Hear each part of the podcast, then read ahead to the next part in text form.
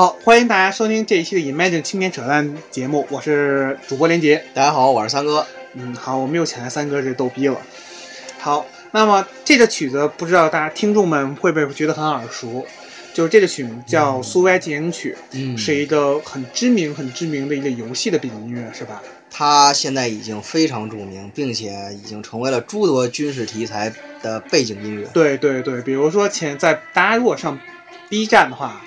我们不是打广告，就 B 站的话，它有个那个区，就是在九十周年的时候，就经常会把国那个解放军弄成这样子。对对对，民宣部嘛，民宣部的，民宣部。但是这个曲子确实非常带有，它有那种慷慨激昂的心情，然后嗯咱们感受到那种在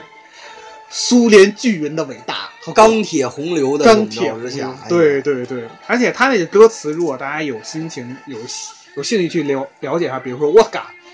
伏特加一个符号、嗯 AK 四七符号，还有什么自由，还有什么那个北极熊，嗯，这都是我们现在在嘲讽、在说战斗民族的时候，我们都会想到的一些，这都是他们的脸谱。对几个画面。其实这首歌对于我们影响还蛮大的，其实对可以说算是一个从游戏逐渐扩展到其他方面的一个影响的一个例子。嗯那么这个这个这个音乐是一，我记得是《红色警戒二》的主题音乐。嗯，我们听的这个版本呢是《红色警戒三》的改版。对，对，因为它前头有一段很日式风格的那种日式的感觉的那种乐日式乐器的那种风格。刚开始，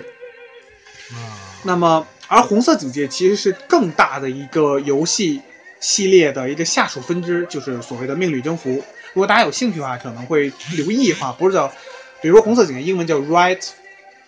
Red Alert，Red Alert，但是它前头还是 Command and Conquer。对，对对对。那么《命旅征服》这个游戏系列呢，就是其实是非常非常非常的古老了，这个是非常非常古老。《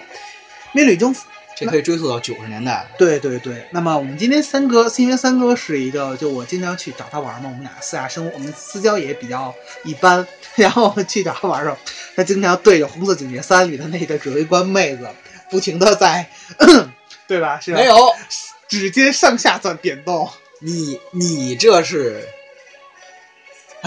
那么三哥，你可以给我们就介绍一下《魅力征服》系列，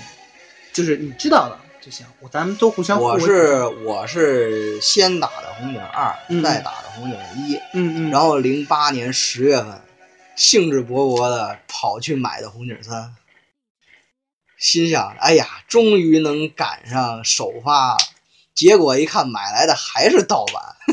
对，我觉得咱们可以做一期这个，就将来可能有意思多，因为哎，当时想买个正版，一个是贵，还是有点难的。但是不论怎么样吧，这款游戏最后还是玩到了。对对对，当时咱们啊，咱们不讨论当时。那么那个三哥，你可以大致就说一下，那你玩过《命旅征服》的其他吗？因为《命旅征服》，我查资料的时候发现，包括我自己本人也玩过，比如说将军，嗯嗯嗯还有一个叫泰伯利亚。嗯，对对对，这个你有什么认识吗？就是我们这将军系列我感觉挺可惜的，因为嗯嗯，怎么说呢？一三年那时候吧，出过这个事儿，就是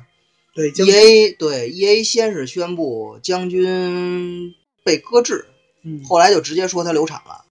对，就是反正当时还挺期待的呢，因为将军一我那个时候玩感觉体验还不错，他那个尤其是当当时三大阵营嘛，一个是那个中国，一个是美国，然后是中东，对对对，我感觉，反正中国的那个加特林用着还是非常爽的，尤其是中国的那个炎黄坦克上面也能加个加特林，哎呀，感觉无敌了。反正就是因为因为当时将军的中国其实相当程度上扮演了，就是高度类似于呃红警系列里的苏联嘛，对，就是共产主义阵营下的两个两两两个脸谱。对对，反正强调的就是美国人印象当中苏维埃的那种钢铁洪流，对，这是我，所以嗯。你可以发现，无论是将军的中国还是红警的苏联，它的陆军实力都非常强大，对对。坦克的，尤其是尤其是那种 T 呃红警三里面叫那个 T 三科技，就是它最高的那个科技。红警三里面是那个天启吗，哎，一个是天启，一个是 V 四。对，就是那个红警二里最牛逼不也是天启吗？哎，红警三里面的天启，但是我觉得直接碾压坦克的那种对。还有就是将军里的中国的那个炎黄，也是坦克。哎，炎黄坦克非常像天启好，也是两个大炮。那就是实际，那我们现在给大家梳理一下，那就刚才说的这个将军命运征服，他将三哥玩过将军和那个红警，嗯，然后我玩过泰布利亚。嗯，嗯，那么这三的顺序是什么样？就是说，最早一部《命运与征服》是九五年，名字叫《泰伯利亚黎明》，对，就是《命运征服》系列一，《嗯嗯命运征服》这是整个系列的缘起之作。嗯嗯，然后接下来就是《红色警戒一》，对他好像那时候叫 R A 九五是吧？不知道我我我记得是有一个 R A 九五，啊，就叫《红色警戒对对对》，对它是九六年，对对，对然后泰布利亚是九五年。嗯然后接下来在红色警戒一代之后呢，就是叫《命女征服二：泰布利亚之日》，嗯嗯嗯然后这就是所谓泰布利亚系列的第二部。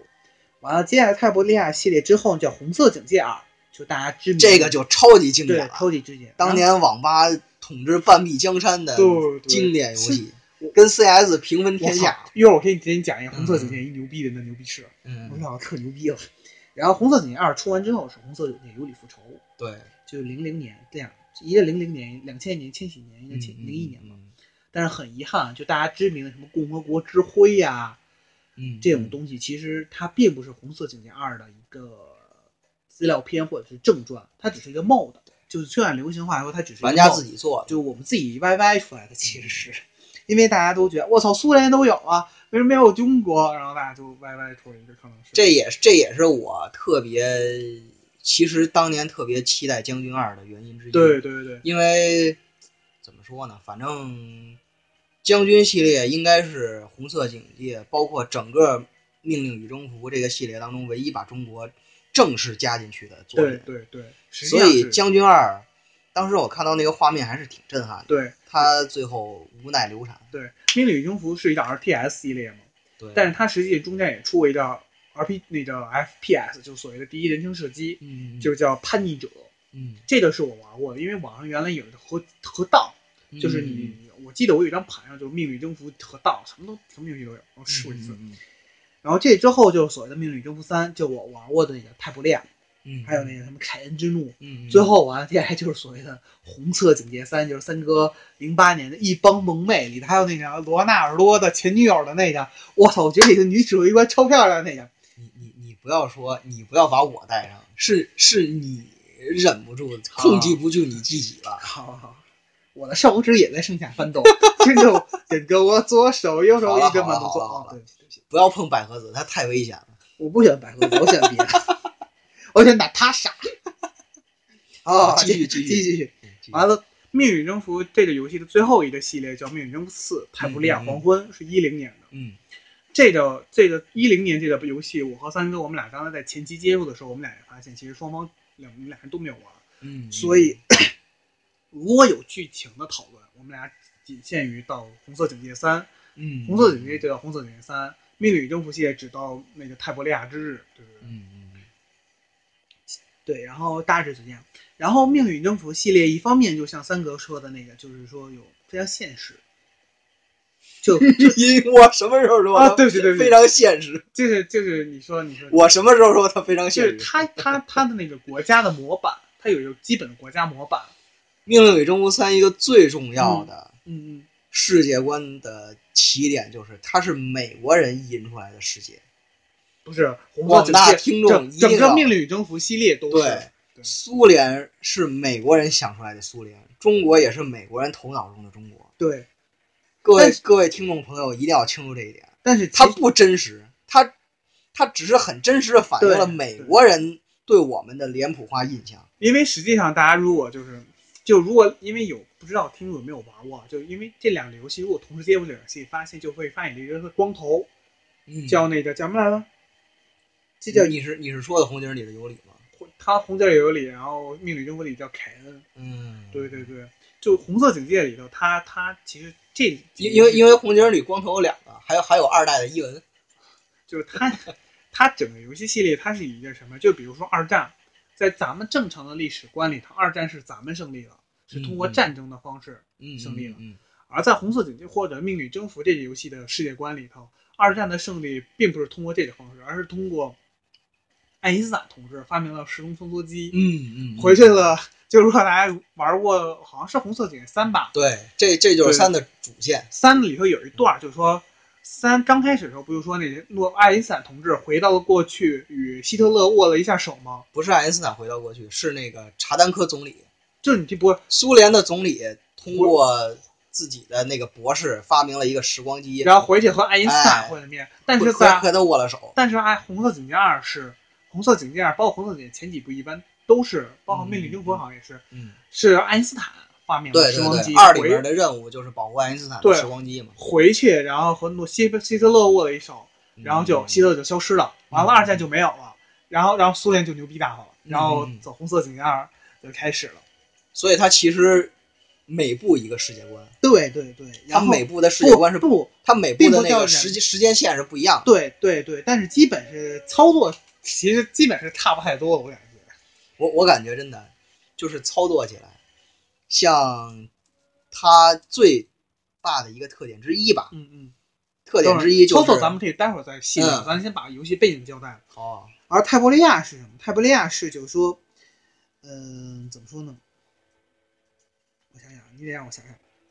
泰伯利亚，泰伯利亚是哦，对，泰伯利亚是这样。泰伯利亚我玩的不多。泰伯利亚就是就是在玩的游戏，咱们会发现一种晶石叫泰伯利亚晶石。对对对。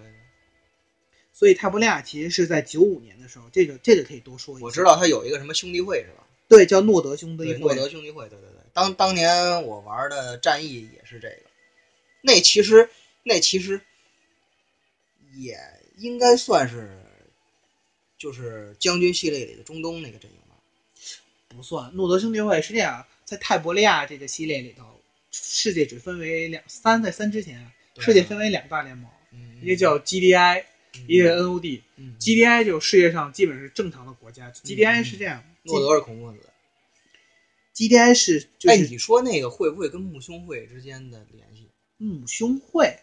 不是一点。诺德兄弟会不是不两个兄弟会，兄弟会多了。比如说那个，但是我看他们的自爆人什么的就很像啊。我操，你别这么说行吗？就是说，它整个泰伯利亚系统是基于一九九五年一种泰伯利亚的矿石。跌入了罗马附近的泰伯河，嗯嗯，然后地球爆发了。泰伯利亚钻石它会把地下的那个能源吸取上来，嗯嗯，所以地表会变得很枯竭，就地下会变很枯竭。然后泰伯利亚晶石里含有什么任何东西，含有各种各样的元素，所以这就是为什么你在《命运征服》这个游戏里，你会采集泰伯利亚矿石，完能生产各种各样的东西。他把整个能源系统给你解释了一下，嗯，然后。GDI，你你真确定诺德兄弟会就不不是美国人头脑中的中东了？因为因为我感觉，因为啊，这个游戏最早的发售的时候还没有这件事儿呢。九五年，我说的是三啊，不是诺德兄弟会是之前都有了。嗯，GDI 是对上诺德的。嗯嗯，诺德一会儿咱们可以细讲。GDI 是就是这样，然后 GDI 是。什么呢？是由世界上大多数发达国家，嗯，所准所和集合在一起一个军事化国际联盟，就这样，就是完了。当时，当时就是他们控制的区域是，当时还得前提条件就是，泰伯利亚晶石在地球大规模扩散之后，分为三个区域：叫红区、黄区和绿区。红区就是人类基本无法生活的那种，然后但是泰伯利亚晶石泛滥严重。黄区是那种泰伯利亚晶石和人类，泰伯利亚晶石泛滥也泛滥，但并不是红区那么严重，人类也可以生存，是占地球的绝大多数面积都是这样。而绿区是由 GDI 控制的，没有泰伯利亚晶石的泛滥，就这样。嗯，对，所以就属于正常的地球环境，因为泰伯利亚晶石来了之后，整个地球环境崩塌了嘛。嗯，而泰伯利亚就是说。就这样，然后叫蓝区，叫蓝区，不叫绿区。然后他们 GDI 的目标是对抗诺德兄弟会，完了在红色在那个命令征服三里的诺德兄弟会就会经常把那个蓝区变成黄区，就是说他会他会扩张泰伯利亚晶石的扩散范围，而 GDI 是想恢复人类，嗯，所以这两个是截然不同的。而多德兄弟会的领导人就凯恩，凯恩其实就是红色警戒里头的那个，好像是爱因斯坦的助手，就特别像尤里的一个人。嗯对对对，就基本情况这样。然后为了争夺全世界的统治权，然后双方打展开了厮杀。然后一 GDI 的高科技兵种是比较强大，比如说我们可以看到什么两脚的那种，我操，就是那种难以形容的那种巨炮，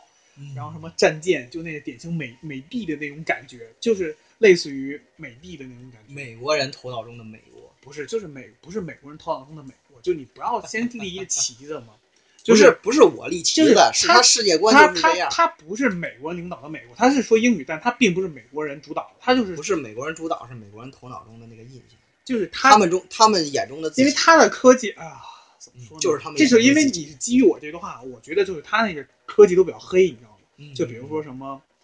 我操，都难以形容，就是什么，比如说三里有一个巨大个儿的一个坦克，嗯，就那你也不能坦克，坦克美帝的坦克点数点的一直都不高，就巨大个儿的坦克，然后你还能收集坦克资源，我操，神他妈玩意儿！美帝美帝一直有一个梦想，就是末日机甲，那是日本，不是不是不是，不，那个不重要。完了，诺德兄弟会它的武器装备要简陋一些。诺德兄弟会它并不是像那个 GDI 一样是所有发国家，它是那种信徒集合起来，是啊，信徒集合起来。他们的目标是什么？他们目标是理念是利用宗教信仰统一所有第三世界的国家。嗯嗯他们是一个叫做什么？为了皇区而战，就是所谓的，比如说像革命军、反对派、解放军、义军联盟这样的人物，就这样。但他们也会搞一些恐恐怖、恐怖什么这那。越说越像，我到现在仍然觉得他就是那个将军里的 GLA，怎么说呢？你要说将军里的 GLA 想他可以，但是他不应该想那个 GLA，就是时间顺序是这样。嗯嗯，所以他的武器装备在游戏里反应就相对比较落后一些。嗯嗯对对对，然后双方互行的厮杀，然后到后来的时候，突然发现来了一支新的种族，就是斯金人。嗯斯金人是外星人，就是和泰布利亚关和泰布利亚有很密切的关系，这波外星人，然后就三方死杀。这是泰布利亚三的整个游戏剧情，就这么简单，就杀杀杀，战着痛快。，RTS 不都这样？对，但是你后咱咱然后基本上游戏故事就是其实是这样子，就是 GDI 诺德与泰布利亚三方之间的征战，嗯这样到底是塔布利亚这个自然环境能战胜 GDI 呢，还是 GDI 能重新战胜塔布利亚，恢复地球的往昔呢？而洛德是否能为了贫苦大众而干掉 GDI 这个官僚主义、资本主义这个腐落的堕落的社会呢？去玩游戏吧，少年，玩吧。嗯对，Just go for it。对，Yes, just play it. So，那么就基本上这样。但是，那么我们现在说背景，背景我们介绍其实挺简单的，因为背景其实说实话，我一直觉得《秘密征服》不讲究背景，就是一个干得痛快，是吧？对，所以它的技术上也并没有什么特别复杂的技术，就不像魔兽那样还点着还编，也有编队这些项目吧，我记得，但没有那么，怎么说啊？我觉得它最爽的地方嗯之一吧，嗯嗯，在于它没有人口这个概念，对对对，就是只要你的处理器和显卡应付得过来，你把图造满了也没关系，对，你就去 A 吧。你不要没有维护费用，没有什么人口限制这一说，对，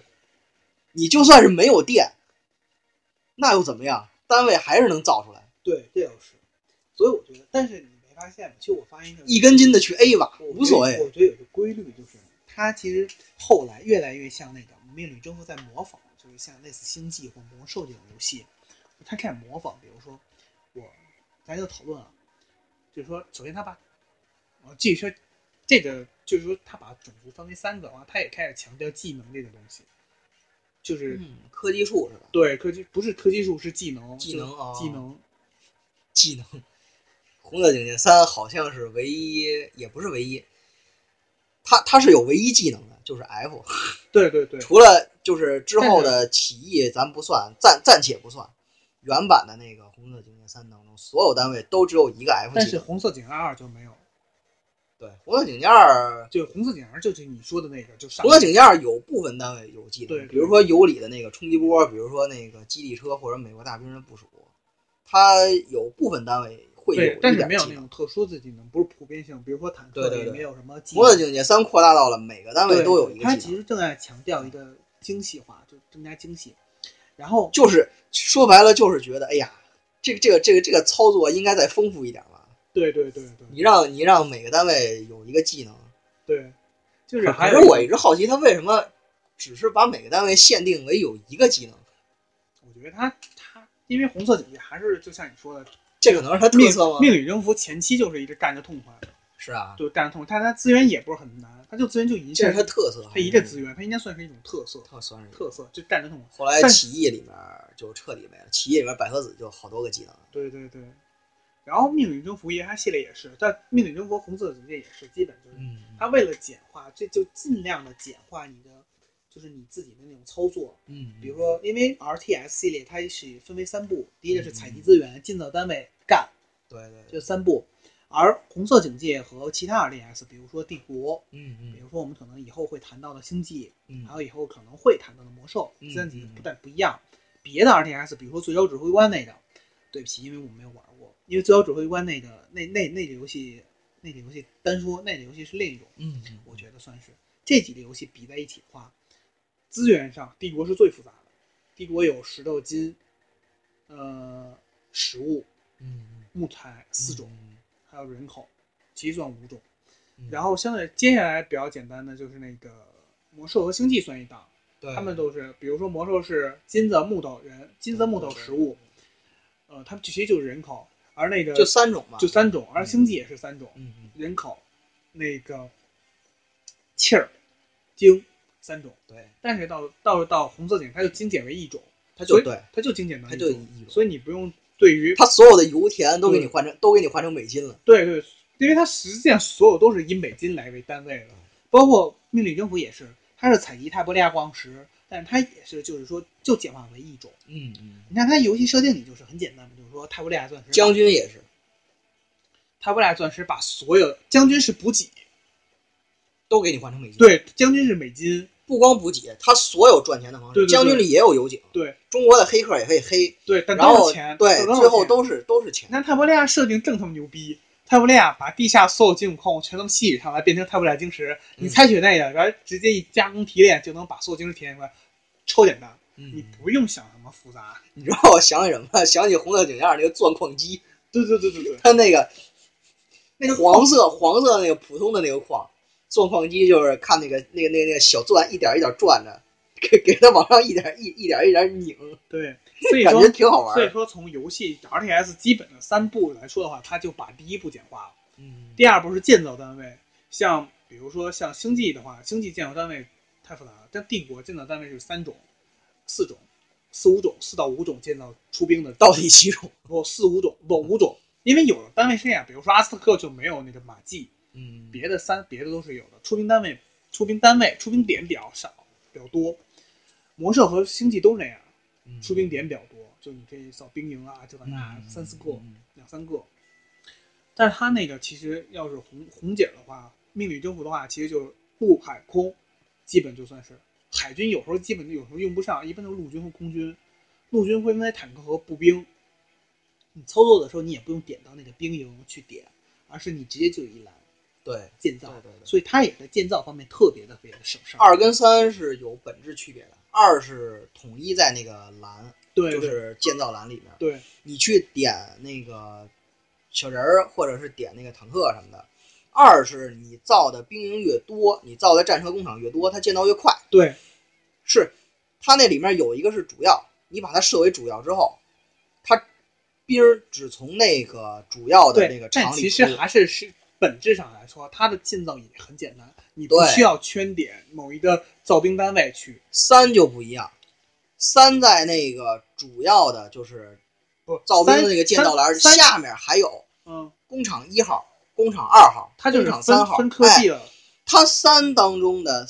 工厂就是从不同工厂出兵的，对，它就它就不是说让你设为哪个是主要，只从哪个出兵的关系。但总体而言，我觉得还是相较于其他 RTS 来说，这个造兵也很简单。所以你看你，嗯你看你玩，咱们俩有时候玩星际的时候，你会发现你造兵的时候你特别困难，就你出兵的时候要对，那个要编队，那那个那那那个要编队那，个要编队，那个操作就复杂程度更多一些。对，这些我们还加强比较比较命令征服本质就是一战斗痛快的游戏，所以到最后一步，对对对，凡是跟战斗无关的都都能给你简化，对能能一切给你讲，简化对对对，就是给你简化就是给你简化，战斗，而它战斗画面其实非常的炫酷，我觉得。嗯嗯嗯，在那个《星际争霸二》这个游戏出来之前啊，我觉得非常非常的炫酷，嗯嗯嗯真的他妈挺炫酷的，嗯，是吧？是是，将军二要出来更炫酷，但《将军二》已经完蛋对了，，他完蛋了。就完蛋了。就是他那个，比如而且好像最近也没有得到什么其他作品的消息。《没有命令红色警戒》系列好像是已经不终结了。命令与征服这个系列就完蛋了，因为实际上就还是大环境，就是现在这个时代吧，就是难听一点，大家比较喜欢玩那种撸啊撸啊、DOTA 呀、王者荣耀啊这种，这个是就这种类型的游戏其实是基于 RTS 的。它是 MMORPG，，DOTA 是 LOL 这种游戏的算是比较始祖的吧对因为先有对 DOTA 对对。对，DOTA 是最先出源于哪儿？它是最先出那个魔魔兽争霸三，对，魔兽争霸三，它是魔兽争霸三的一个 mod。对，确实出一张图，嗯所以说其实这个这这个系列的游戏其实是 RTS 的延伸。嗯嗯，对对对，基本的其实它的操作简化下来也是这样：采集、采集前，嗯比如说刀塔二、补刀补刀采集前，采，采集前完之后建造单位它没有，它就变成你买装备，对，买完装备干嘛？干，简单吧，嗯也是一样，基本上性质是一样的。它和 RPG 也有本质的区别，是在于它 RPG 讲故事，DOTA 和撸啊撸其实就是干着痛快，对吧？我觉得是。对不起，我没有任何嘲讽的意思，但是它就是这样子。嗯因为我打的不是特别好，对不起，我是一坑逼，所以基本就是这样子。哦，说到这个，对，所以说在等于说它在游戏的基本的建构上，这个层次建构上的话，就红色警戒系列，尤其是三，还有一个非常大的特点，嗯嗯，智能的 BGM。它的 BGM 不是一成不变的，嗯。而是智能的。嗯，怎么说呢？就是，呃，首先不同的地图在开场的时候会有不同的 BGM，嗯嗯。然后就是战斗的时候，它的 BGM 会突变，会嗯。突变到一种比较有激情的一一一首，其实嗯，而且盛世和颓势，盛世和颓势的 BGM 又不一样。你用超级武器去轰人和你被人轰又不一样，它它是一个很智能化的东西，这点这点开创了，相当于是一个非常新颖的一一一种。其实你要是玩一种模式 RPG 也是这样。我觉得真的这是真正能很好的把音乐融入到游戏中的一种创新。这我觉得这三哥玩游戏玩的还是少。咱讨咱就讨论问题咱讨论在 RTS 里可能算比较好，因为我 RTS 基本对。RTS 是这样，但是在那因为 RTS 它是接宾，比如说像星际，比如说嘣嘣嘣一来一下来来几多点通头，你就没法来，就音乐没法那么变化，可能就不是不是，红警三是第一第一次交火，双方第一次交火之后，嗯，就意味着冲突，那个时候 BGM 就变了，但是实际上它就会我觉得我噔有一下我，觉得这是 STR 四一个成算是一个发展，但是 RTS 已经步入黄昏了。但是对于 RPG 来说，就是第一人就是模拟它是它是一个智能，就就相当于是在怎么说呢？就是在模拟应该应该是最早了吧，把这个不是不是 BGM 其，实其实并不算是，我就说 RTS 当中最早，RTS 应该我知道把它把它融入到这个游戏的体系当另一个原因是因为行。我一直玩的是静音版的 RTS，因为我觉得 RTS 不需要音乐，只需要思考。那你大错特错了，恰恰在《红色警戒三》当中，这是一大特色。BGM 是《红色警戒三》的我他妈一大亮我他，妈玩 RTS 真的目的就是为了玩战役，我觉得。而且你不觉得星际的 BGM 也很好听吗？是啊，我知道很好听，但是有的时候你看我给你搭，对不起啊，我们俩有点歪。接着回来，回来，回来，就说是到技术说到说说到技术上嗯，BGM 那个就是其实是一个它的特点，算是。嗯，说咱们继续说的它的游戏设置本身，嗯嗯嗯，这个 BGM 是一个非常有气点，嗯然后它的整个节奏非常快，嗯，对吧，三哥？一直都很快。对对对对，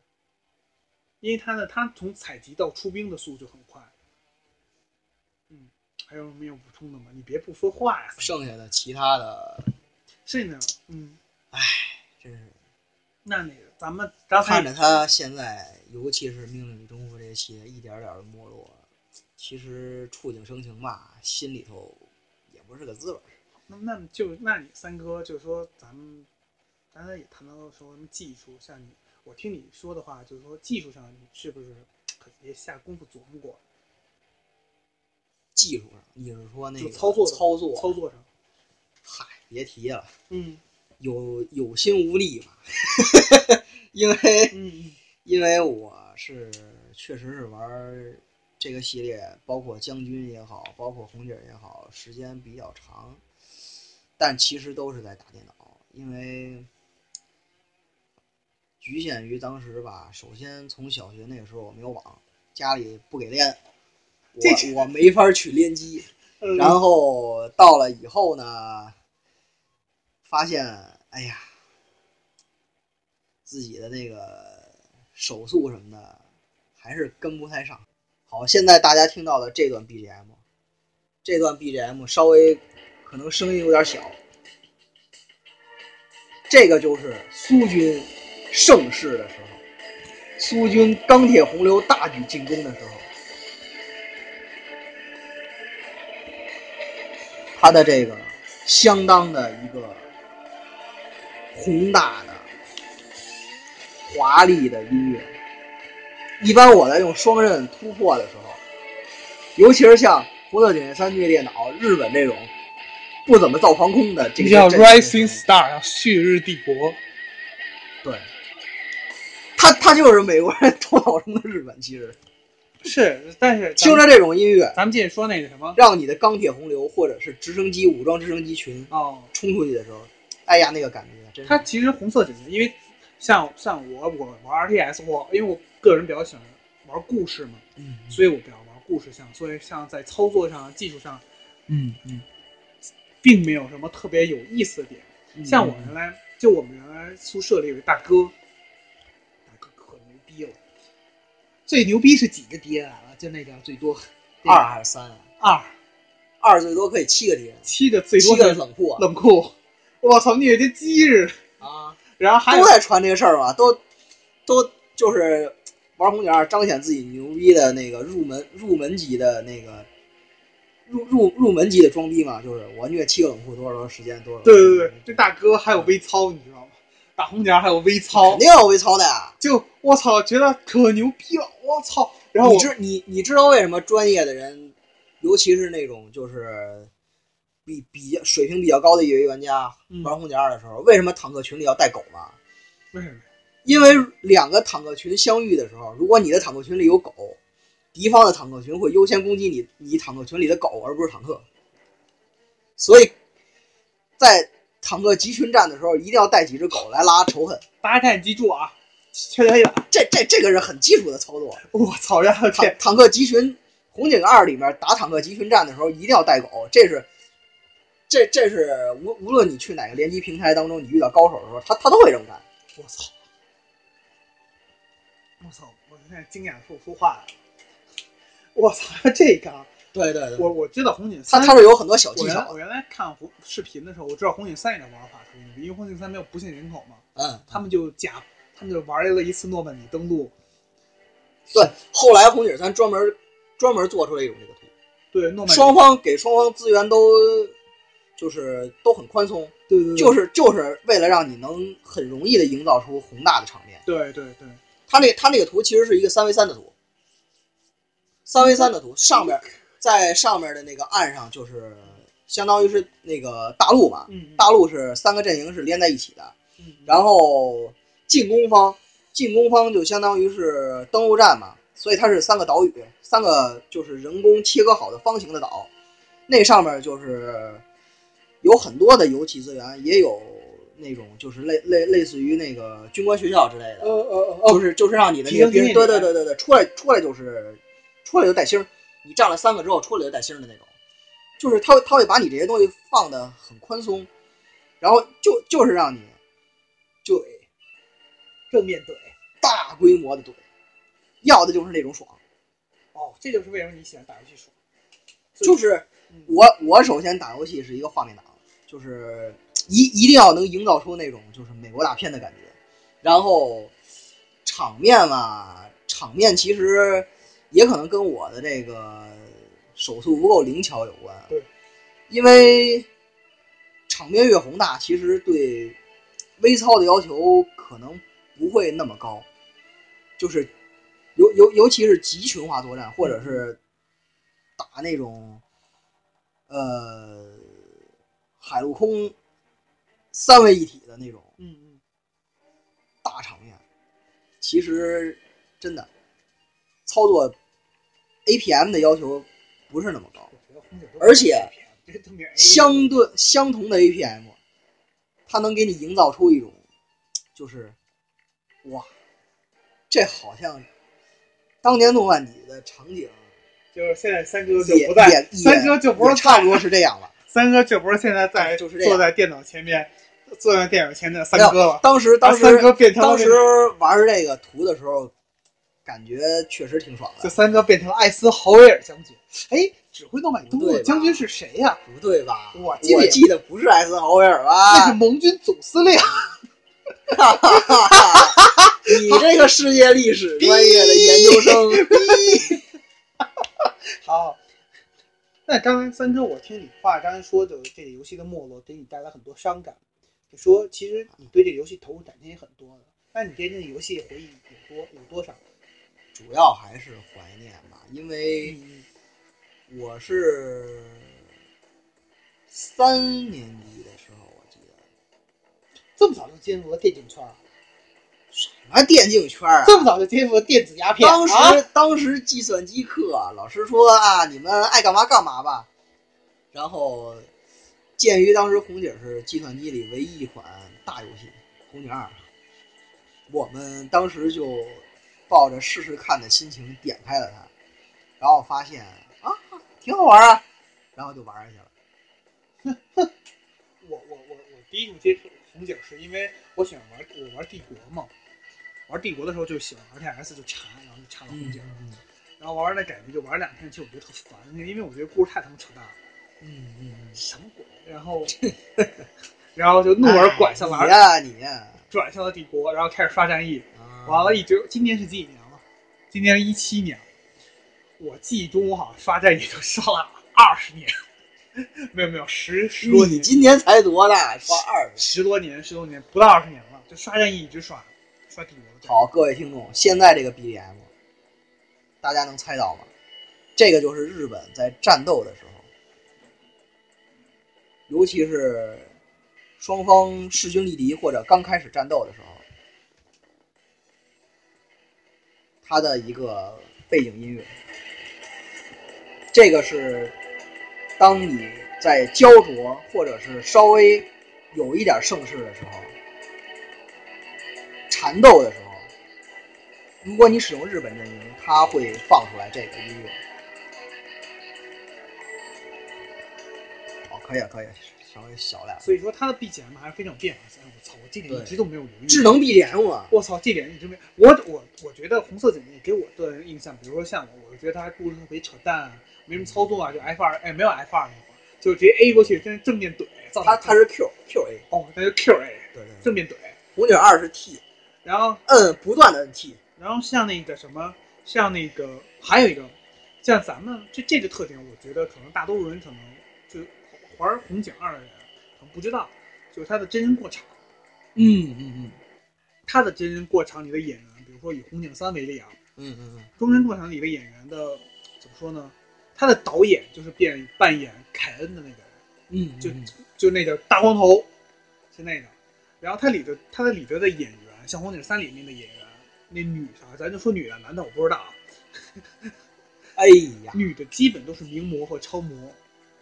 对，因为你看里头有，我记得是美军的秘书，在你玩任务的时候，美军的那秘书嗯，其实是罗纳尔多，就那个踢球的罗纳尔多的前女友，嗯，这个是我印象中最深刻的点。嗯，所以看他的过真人过场特别爽，而且他的真人过场其实怎么说呢，非常也简陋，就一个平台，搭出一平台完了，对面说话男演员有两个，你应该知道，斯大林的那个吧？不是，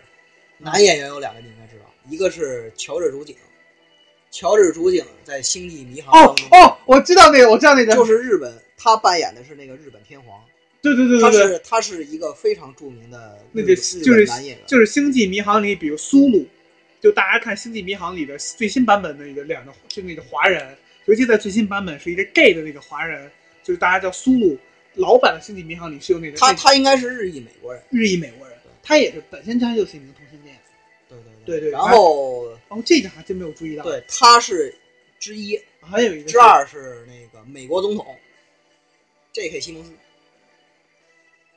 他在很多部影片当中都有出演。哦哦哦，我想起来，想起来了。所以说，红警三，红警三的他捐款很红，他的投入很大。他其实男演员都是好莱坞的算是比较二线，或至少至少二线，他是这些演员请过来的。毕竟，而且当时嗯，七二零 P 高清电影在二零零八年，那还挺牛逼的标配。对，算是算是一项视觉震撼。大家一定要注意啊，这可不是暴雪制片厂，这可是爷爷，这对，这爷是爷爷啊，这是爷爷啊，这里的。那这这个是老玩家可能知道，因为爷爷可没有这么强大的精神实力，都买买买。红色警戒二其实也有真人过场，哎，这就是等会儿，这个是咱们因为玩的都是盗版红色警戒二的缘故，你不管在哪儿买盘，都买了六十块钱的盘，很多情况下都是盗版，对。那其实是有真人过场的，对，是有真人过场的。所以各位听众，当你们在下载《红色警戒三》的时候，它有两个版本，一个是有过场，一个是精简版，一个是有。精简版我记得一点一点八几个 G，两个 G 不到嗯就能下来，完整版六个多 G，这次这就是片儿。哎，当然，他《命令与征服》整个这个系列，将军我不知道，将军我玩也是盗版，但是《命令与征服》基本整个系列都是真人过场，对，对。交代任务警报将军肯定有，将军正正版的将军肯定有，所以说他的目的是让你伪造出一个战场的感觉，对。他的目的还是为了让你怼，对，让你成为一名指挥官。而同时代的，比如说像星际，嗯嗯，星际我觉得比较很好，星际魔兽，星际和魔兽的 C 它其实用 CG，对同学们注意啊，星期一是有 CG 的，，B 站上专门有这个，对对对，就是 CG 集合，CG 集合，就看完那个就知道原来星灵是这么牛逼，对对对。所以嗯就这样。哦，前几天我发现了一个非常震撼人心的事实，就是游戏当中游游戏当中的一个事实。嗯，日本的超五你知道是怎么做的吗？就是那个超能波毁坏装置，啊怎么做？长长得跟那长得跟一朵花似的那个，啊哈，那是六个百合子给它装进去，你知道吗？它每一个花瓣儿就是一、就哦对对就是就是一哦就是一个就是一个我个插一句，我插一句，是这样，在基本 RTS 里面都没有这种大杀器这种存在，这种设定的存在，超五，超我的存在。比如说我我举个例子，就是像帝国呀，帝国你不管几，基本都没有这种超五的设定，你没有一个任何东西很牛逼。嗯，星际里面有一个就是人族的那个核但是核武器，人星际那核弹之前还你还可以躲开嘛，只要你对对对。手速足够灵巧。魔兽也没有啊，魔兽魔兽，你就算造冰龙，你也可能被砍死。对，但是《命令与征服》系列当中是有的，对，命令征服，这可能也是它的一大特点之一吧。对对对，它就是让你正面怼。接着说刚才那个话，对对，所所以说基本上，比如说它有几代表性，比如说像苏联，嗯，基本上就是红色的一方就是核弹。三里面没有了，改成那个真空内爆。对，其实也是很类似的一种东西，因为它把爱因斯坦杀了，它没有核弹这种科技点数。然后那个《命运征服》里的它的 GDI 就很牛逼，嗯嗯，等离子炮，对，等离子炮，我操，叫什么叫什么宇从宇宙上发来的光炮，我操，老牛逼了！啊，装逼程度不亚于三里盟军的那个质子撞击炮。对对对对对，我觉得特别帅气。就是大家如果玩那个很多游戏，它都有这种设定，就是说轨道炮特别强。洛德兄弟会的我超我忘了，因为我不喜欢洛德兄弟，因为太渣了。男人就拿装甲正面哎，傻盟军什么滚蛋！哎，盟军其实对，但是比较考验微操，因为因为三里面、二里面也是，三里面盟军的飞机都是都是他的强项，对对对，像这这，尤其是三里就面盟军的那个那个轰炸机，我们大家可能说三里面盟军的轰炸机，它带分弹，三个三个三个炸弹，它可以分别扔出去，就是我这挺考验。我我我们俩其实现在说的有点乱，是因为我们俩在刚开始准备的时候，并没有想到能谈到游戏正精细的部分，这就聊开了。就就聊开了。所以大家如果听得乱的话，就嗯，大家就只能这样了。我也没有辙。下回我们会准备的更好一点，因为我们我们俩也是好久没有来录了嘛，也突然好，那么请各位，请各位听众海对涵，请各位听众海涵。原谅我们。所以接着说那个微操问题，哇，那好我我觉得他在游戏设定里，他有一个背景也有问题，他不也很写史实，就是说苏联的那个坦克还是很强大的，嗯嗯嗯，但空军一塌糊涂。在二里空军嘛，二二二里面二里哦，二里面好像没有，他有一个基洛夫嘛？他就还他在尤里复仇里还有直升机，对呀、然后别的都没有。然后在三里头终于有了苏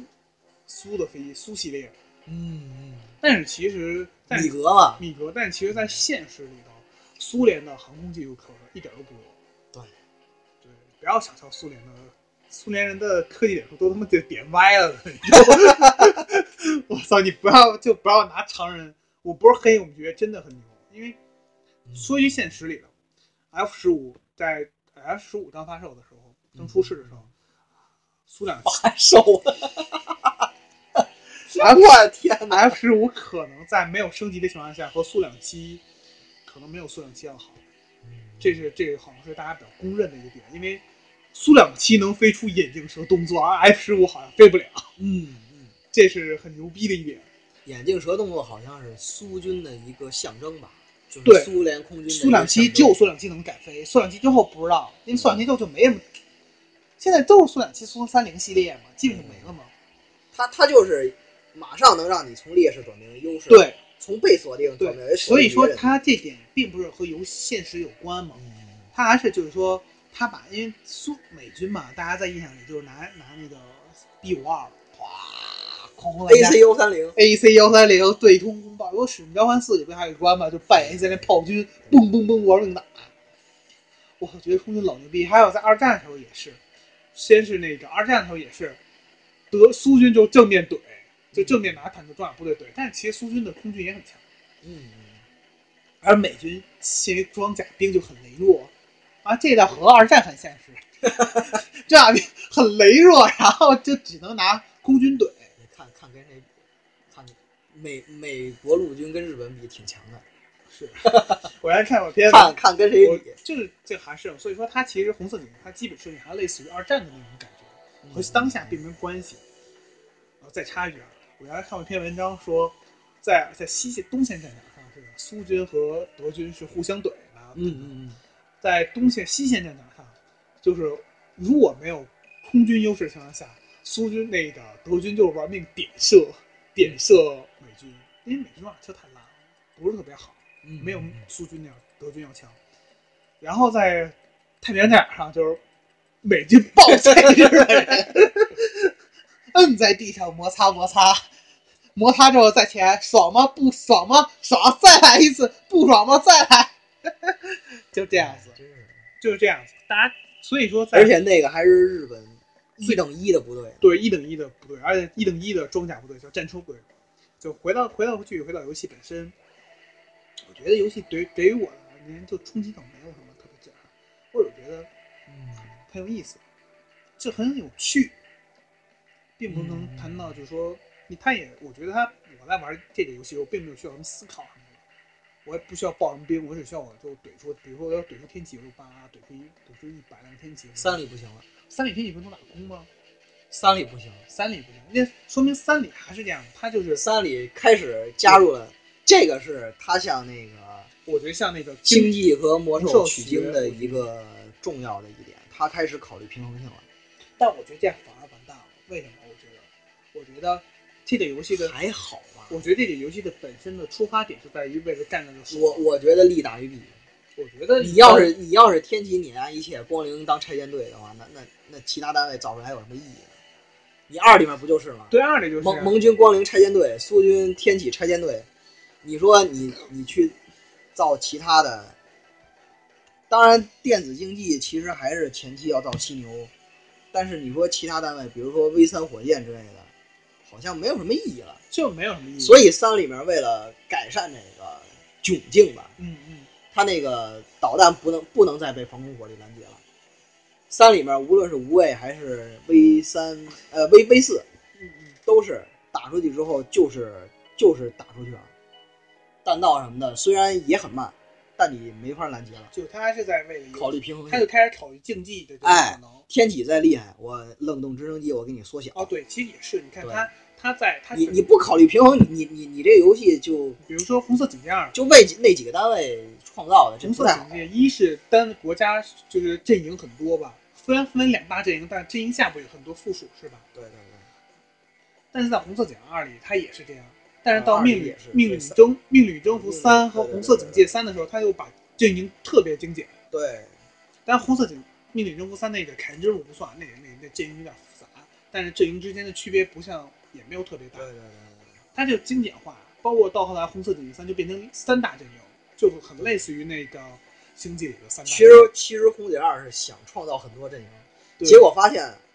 没有没有那么多阵营，红警三吧，就红警二吧。他他他为了弥补这个阵营不足，就是给每个阵营下面都配发了好，就是分分哎分为了好多国家，对每个国家给你一种特殊武器。对。但是呢，就就火影这三里还有它它其实是我感觉它其实是一种就是